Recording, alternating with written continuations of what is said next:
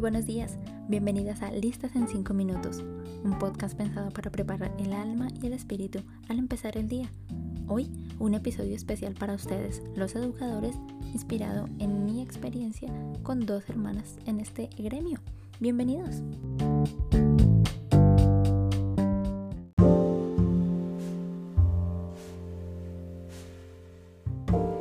Estamos en una época en que los profes son admirados por los padres y menospreciados por los estudiantes.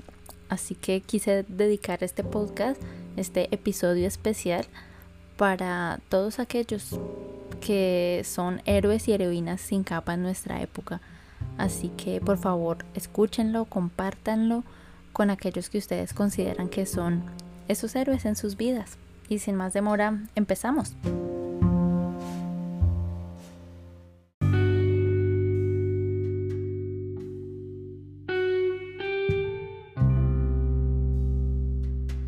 Crecí con dos hermanas mayores y ambas llegaron al mundo de la educación por algo que muchos llamarían casualidad. Sin embargo, sé que Dios, que conocía sus corazones mejor que ellas mismas, las encaminó para llegar a este mundo tan confuso y tan gratificante como el de la educación. Sin pensarlo mucho, se han enamorado de sus niños. No han dudado un segundo en dar su vida y sus recursos para que estos hijos de otras madres alcancen también sus sueños y metas, para que tengan todo el amor que a veces en sus propios hogares les han negado.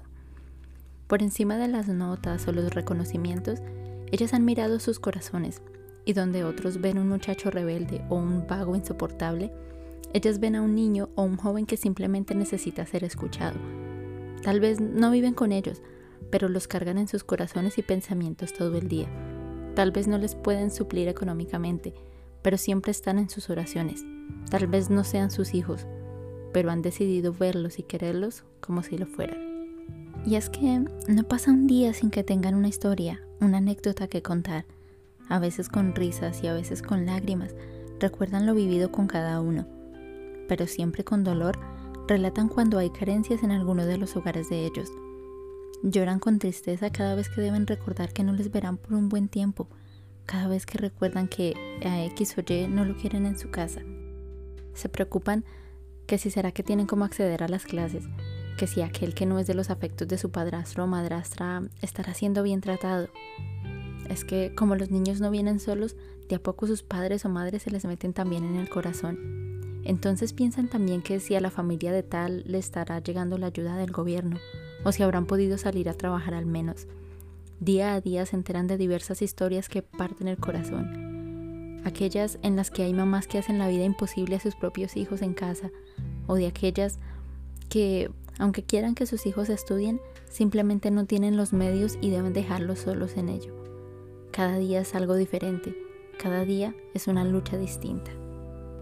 Las veo como mujeres virtuosas, levantándose de mañana a trabajar y extendiendo sus manos a quien lo necesita a través de su trabajo además de luchar con las presiones de las secretarías de educación y de sus propios jefes, lidian también con los padres, con aquel que cree que su hijo es un genio incomprendido y odiado irracionalmente, y también con el que cree que llamarle bruto o bestia es una estrategia pedagógica efectiva.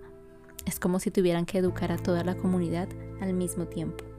Es un trabajo en el que la remuneración económica nunca puede ser una motivación, porque simplemente no es demasiada.